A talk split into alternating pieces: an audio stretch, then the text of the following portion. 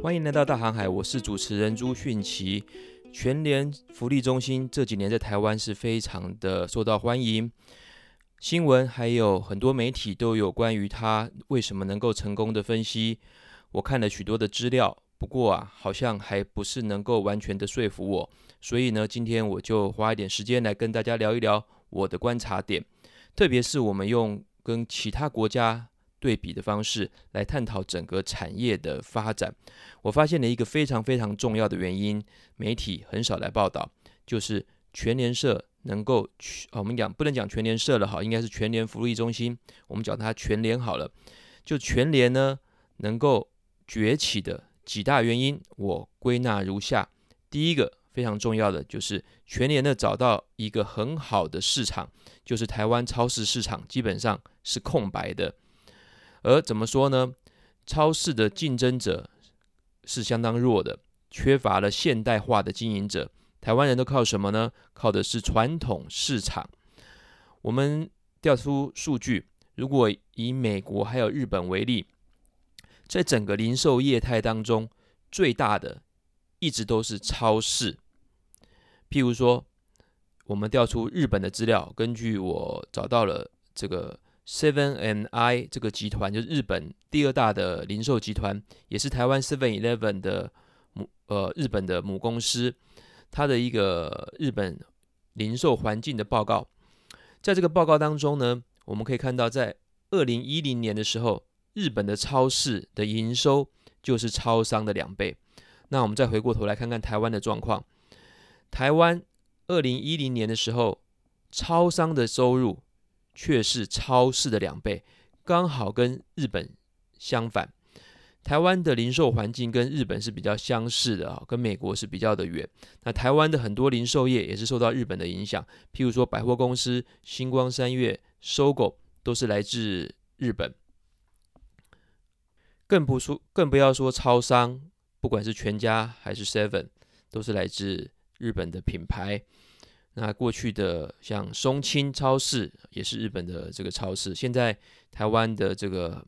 比如说三井的 Outlet 啊，也是来自日本，所以台湾的零售业基本上受到日本影也呃影响很深的，所以用台湾来跟日本对比是一个很好的一个呃一个参考的对象。所以呢，为什么台湾的超商的营收一直是超市的两倍？那人们要去哪里买蔬菜、猪肉、牛肉、鸡蛋这些生鲜的产品呢？离开了双北，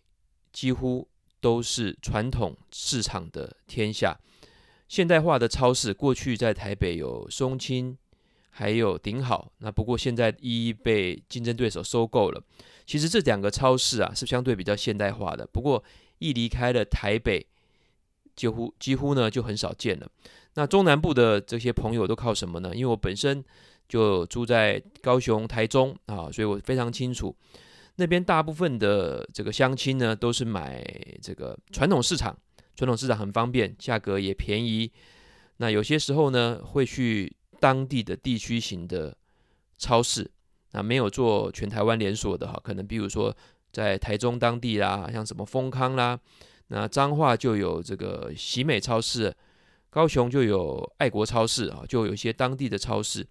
那这些超市呢，都不是非常的大型规模的这个连锁化经营的。所以从这个资料我们可以看到，台湾的超市一直都是非常虚弱的，跟百货、超商还有量贩店相比，因为超市为什么一直发展不起来呢？啊，所以人们呢一直都没有去现代化的超市购买，都去传统商店，应该讲说传统的市场去购买。啊，我找到一个这个日本的图哈，就是在这几十年来日本的四大业态的消长。有兴趣的听众呢，可以到我的 FB 啊，就是我的朱迅奇的名字。查就可以查得到，这边我也把链接放上来了啊。如果你真的很想看这个图的话，我觉得是蛮有意思的，你可以去看，我们就可以了解台湾的超市发展、量贩店发展跟便利商店发展，跟我们生活息息相关的，到底是什么样的原因能够此消彼长？那未来的趋势又是如何呢？所以我们常常看到这个报道说，全年是这个乡村包围城市啊，这种某种程度也对，不过是全联确实是从中南部开始整个发迹起来的。那一个一大的原因就是双北的现代化超市是比较多，中南部还是靠传统市场，所以呢，它从中南部开始开店，自然就可以吸引到很多过去是传统市场购买的人，现在可以到现代化的全联去购买了，特别是年轻人啊，我们想问问看，现在在城市里面，四十五岁以下的年轻人，如果你要买一些生鲜的东西，你是去传统市场买呢，还是去全联买？我想大部分的人回答都是去全联，而年轻人当然越来越多，老年人的数量是越来越少的，所以全联呢就抓到这样子的一个趋势，它第一站是先击败了传统的市场，而传统的市场呢，很奇怪，在台湾一直没有好好的发展，我们就想问一个问题。台湾最大的超商跟最大的量贩店，在过去的二十年当中，为什么没有积极的去发展超市呢？为什么都在他的岗位上，只有在开超商、在开量贩店，却没有积极的做超市？我们这个可以再从日本的资料来看啊。我们看日本最大的超市是叫做 AEON 的啊，就是永旺啊，永旺超市。第二大的是 Seven Eleven 这个集团底下的伊藤洋华堂，这两个加起来在日本只占了多少呢？只占了二十 percent，也就是日本当地有大量的中小型的超市，超市这个市场它很难的大规模占有市场，它的其他类地区型的超市就占了七十 percent。说好，我再说一次，超市它卖的是生鲜的东西，是卖的蔬菜水果。它不是标准化的产品，如果它卖不好的话，很容易会有这个呃废弃物，而且它需要冷冻，它需要冷链物流，还有冷冷藏的这个呃仓仓储，所以它的这个经营成本是比较高的，而且它要跟当地的农夫、渔民，还有这些生鲜的业者。来做紧密的结合，而且各个区域的消费者习惯可能不一样。比如台湾的婆婆妈妈、哦家庭主妇、家庭主夫，他会有自己对于吃的这方面的这个偏好需求，而且节日啊或者是习俗都不太一样。那这种超市非常接地气的产业，就是我们讲的零售业里面非常经营的一个业态啊。从日本的资料就可以看得出来，最大的两个超市，它的占有率也只能占到二十 percent。那看看日本的超商呢？日本最大的超商跟台湾很像啊，就是 Seven Eleven 跟全家。日本的超商的前两大 Seven Eleven 跟全家就可以占掉市场七十一点四 percent，Seven 就有四十四 percent，全家二十七 percent，所以呢，这两个加起来就可以七十一点四 percent 啊。所以结论就是，超商它可以大规模的复制、大规模的呃扩张，所以它的获利就可以。快速的成长，这也是台湾，我猜啊，这也是台湾啊、想要先引进超商，然后在台湾快速成长的一个主因。但是呢，呃，台湾的其他业者想要经营超市的话，相当就哦没有这么好的机会，风险跟成本是比较高的。好，所以我们这边讲的全联能够崛起的一个一大因素，就是整个市场的机会，刚好全联占了台湾最虚弱的。但是是却最重要的超市市场，不管是美国还是日本，当地的超市一直都是营业额最高的零售业态。台湾却没有好好的发展，这一片的市场空缺就被全联刚好占住了。另外呢，我还想再聊一下哈，就是台湾的传统市场，有人觉得说所谓的传统市场很棒、很方便啊，最有台湾的这个文化文化的代表。但是其实传统市场是一个不够竞争的表征，代表台湾不是一个现代的市场结构。您可以参考《天下》杂志写了一篇很好的文章，他们做了个追踪报道，标题是一块猪肉的追踪之旅，从拍卖到屠宰，台湾落后国际二十年。我又把这篇文章的连接放上去了。它大致是讲说，呃，台湾讲要改良传统市场，已经讲了二十年左右了哈，但是一直迟迟没有办法前进。你想想看，台湾在传统市场的猪肉、牛肉、鸡肉没有保冷藏设备，它挂在它的摊位上，从一只猪从中南部饲养，一直到台北啊北部的屠宰场，你常常在高速公路上看到这个载猪车啊，一堆车一堆猪呢，非常挤的，在一个狭小的空间啊，经过了十几二十个小时的，然后在于在在用不人道的方式来啊，就是说并竞标屠宰放血啊，然后在没有冷藏设备的状况之下，到了中午下午还在市场上卖。啊，这个跟日本、美国、新加坡都没有这这种的传统市场，所以这篇文章在探讨我们的所谓温体猪到底是不是符合现代人的需要，它到底是不是干净卫生的？我读起来是非常有感触的，刚好跟我们今天这个研究可以相相辅相成，看一看刚好台湾的这个传统市场应该有什么样的进步空间。那我们再看第二个，第二个我觉得非常重要。全年能够崛起的原因，就是他创办人林敏雄的能力、特质，还有创新的勇气。李敏雄本身是金融跟地产出身啊，他现在的职位包含了元利建设的董事长，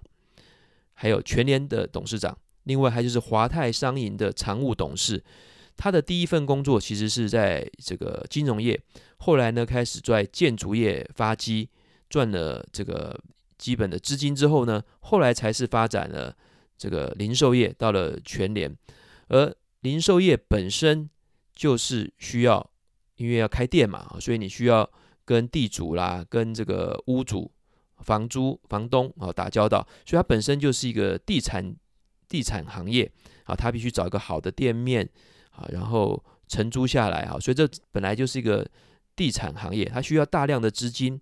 那林董事长呢，有这样的实力，也有这个地产的专业。另外，零售业也是金融行业，因为它需要大量的钱来周转、来买货、来买设备、来付租金、来聘人。刚好呢，金融跟地产都是林董事长的专长。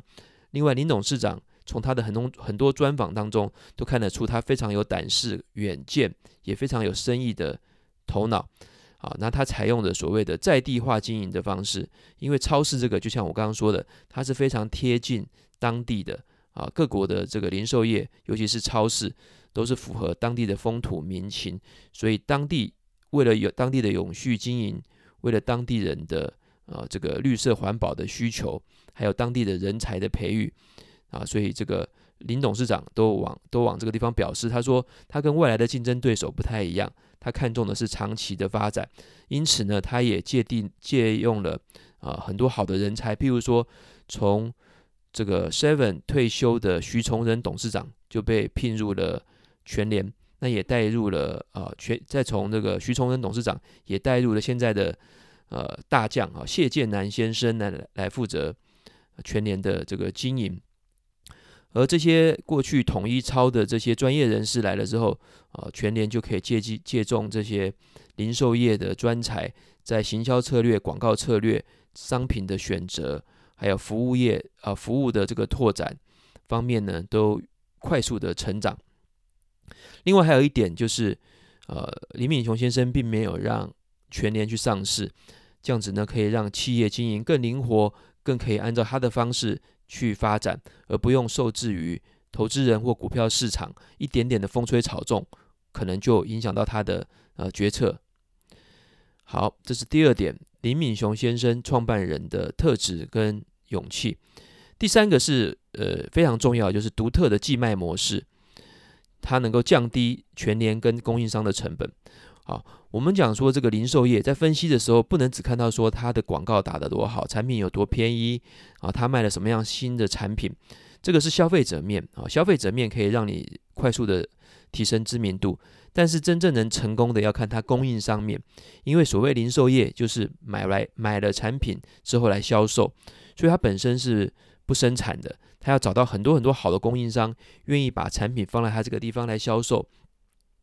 也就是采购的能力了哈。全联采用的是寄卖模式，这个是沿用了它的前身。那全联的前身是军公教福利中心哦，跟政府跟军人有关。后来呢，辗转民营化之后，到了这个现代化的全联哦，林敏雄啊购入，林敏雄董事长买下了全联，开始经营。不过呢，他沿用了全联的名字啊，以及全联的采购方式，也就是供应商不需要直接付哦。就是呃把货品货，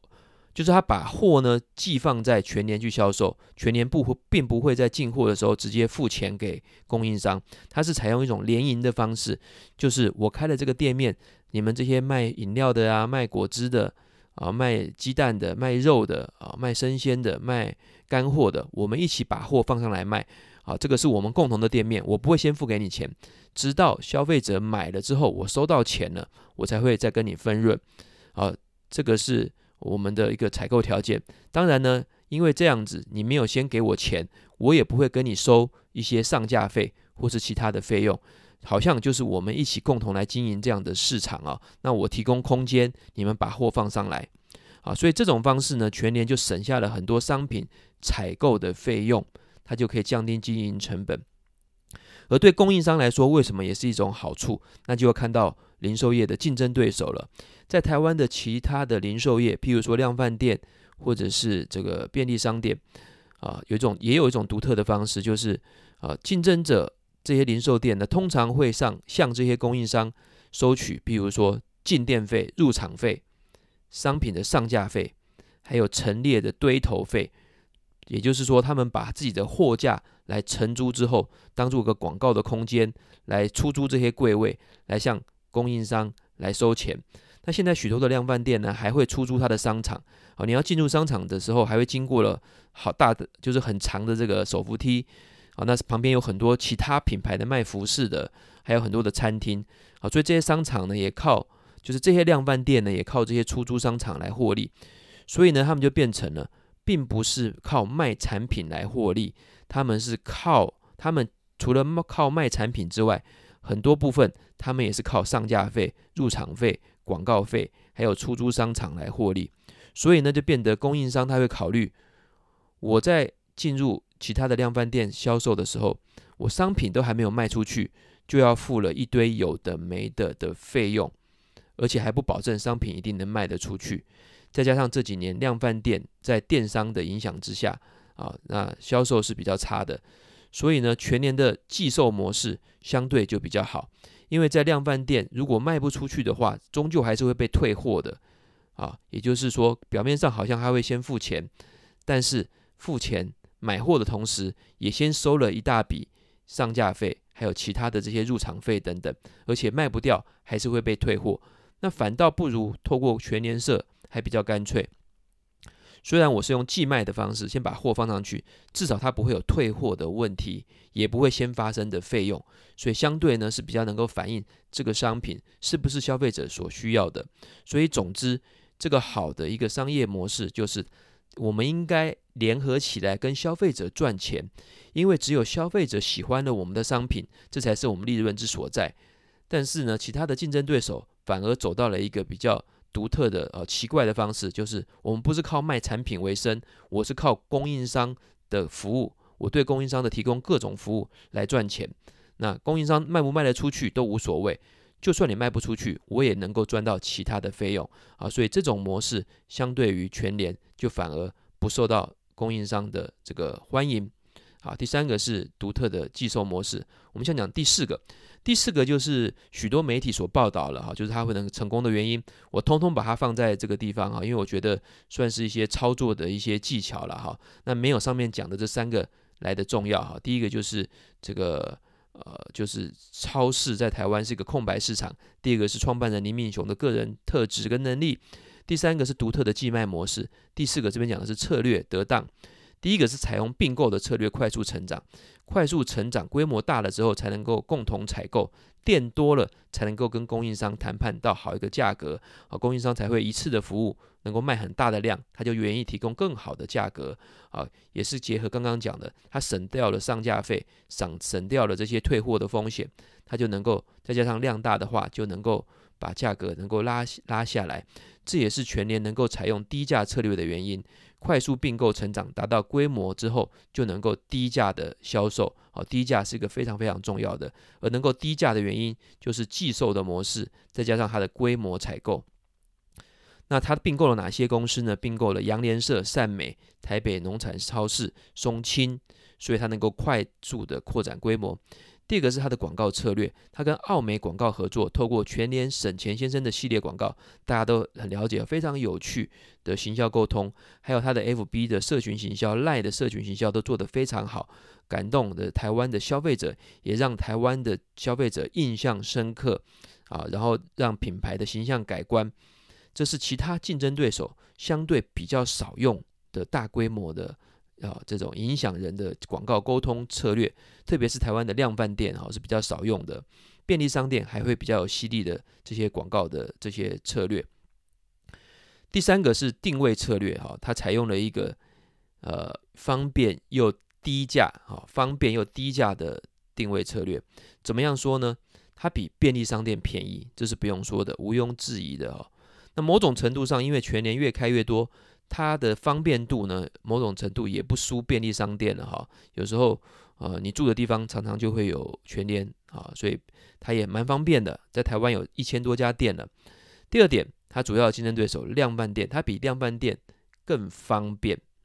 啊。那不一定更便宜了哈。某某些产品是更更便宜，没有错，这是很厉害的。全联某些产品的价格比量贩店更便宜，但是。呃，可以确定的是，它一定比量贩店更方便。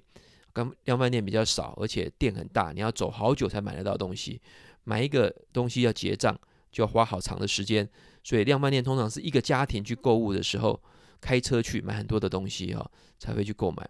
然后第三个，它比传统市场现代化啊。传传统市场我们讲的是 wet market 哈，这湿的湿的市场，因为市场常常。呃，地板也湿湿的哈，很多东西生鲜的也是有沾水分哈，所以英文常常讲说是 wet market，那这个就比较不现代化了哈。那全联比它现代化啊，价格也没有差太多，所以呢，刚好全联它一个低价方便的定位策略，刚好踩在了便利商店、量贩店还有传统市场的中间，它是更符合台湾现代人的需求啊。像我刚刚说的，四十五岁以下都会区。的人基本上没有人愿意啊，很少人很少人愿意去传统市场买菜了。大部分的人去有冷气又干净又方便，然后又比较有保障的全年去购物了啊。这是第四大点，策略得当的部分。啊，我我我不会特别强调说低价策略哈，低价策略是因为它能够低价的原因，包含我刚刚讲的哈，就是这个寄卖啊，还有它能够规模的这个采购，还有它的市场定位。好，第五个我要来讲一下总结了啊。总结我们这边用 Michael Porter 啊，麦克波特的三种竞争策略来说明。啊，麦克波特又说，任何的公司能够成功的三个策略啊，就包含了第一个是低成本优势，第二个是差异化，差异化就是我跟你不太一样的服务或产品，第三个是集中化，集中化是我专门针对一些小众市场、独特的族群，专注在某一类产品，很小众的。很狭小的这个市场区隔去提供哈，那我们来一一的来描述一下。低成本刚刚就说过了哈，全联比量贩店啊，全联比超商便宜，因为买东西低成本是最重要的，啊，便宜才是王道。全联的老板说的哈，那全联比超商便宜啊，所以他打啊打击超商就用便宜。那有些时候呢，它比量贩店还便宜哈，某某些程度之下哈，原因就是我刚刚讲的寄售模式带来的这个呃好处。第二个，它在差异化怎么表现呢？就是全年它有很多非标准化的生鲜产品啊，他讲的这个啊，比如说全年卖最好的是我记得他们的受访者受访问全联的时候，他说卖卖最好的水果是香蕉，然后苹果。还有奇异果，刚好是 A 是 Apple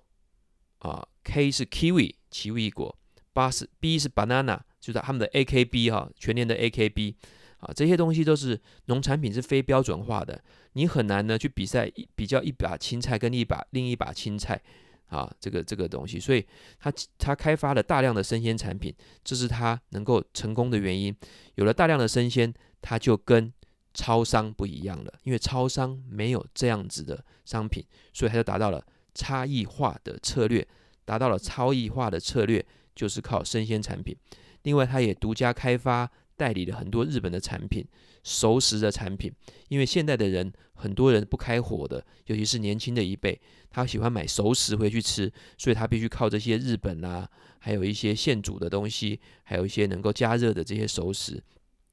这些都是非标准化的产品，造成全联的差异化的优势。另外呢，它比量贩店更方便。这个因为零售业本身就是服务嘛，服务它就是它的核心产品之一，所以它的服务就是方便，比量贩店方便，所以它击败了量贩店，比超商便宜，所以它可以痛击哈，赢上赢钱痛击超商店啊，超商。另外呢，它比传统市场更现代化，所以它跟这些竞争对手都有独特。啊，超越的地方，差异化的地方，这个是第二个差异化策略哈。那第三个集中化策略是还没有的哈，全年并没有这样的优势，所以我们再总结一次，麦克波特的三个竞争优势，全年掌握了低成本跟差异化，那集中化是没有的哈，它还没有。不过两个前面的优势就可以了。好，最后是我的心得啊，台湾的零售业几乎都是外商的天下啊，很高兴看到本土化。而且要本土化才能够成功经营的超市这种业态，全联能够全力的在这个地方发展，让台湾这几年超市的营业额慢慢追上来了。台湾在这几年的数据统计，才慢慢的接近了超商，啊，是因为全联的发展带起了台湾整个超市产业的发展，啊，那不用在所有的零售业都是外国的品牌了哈，那现在有本土的，非常的好。好，我们分享到这，下次再见。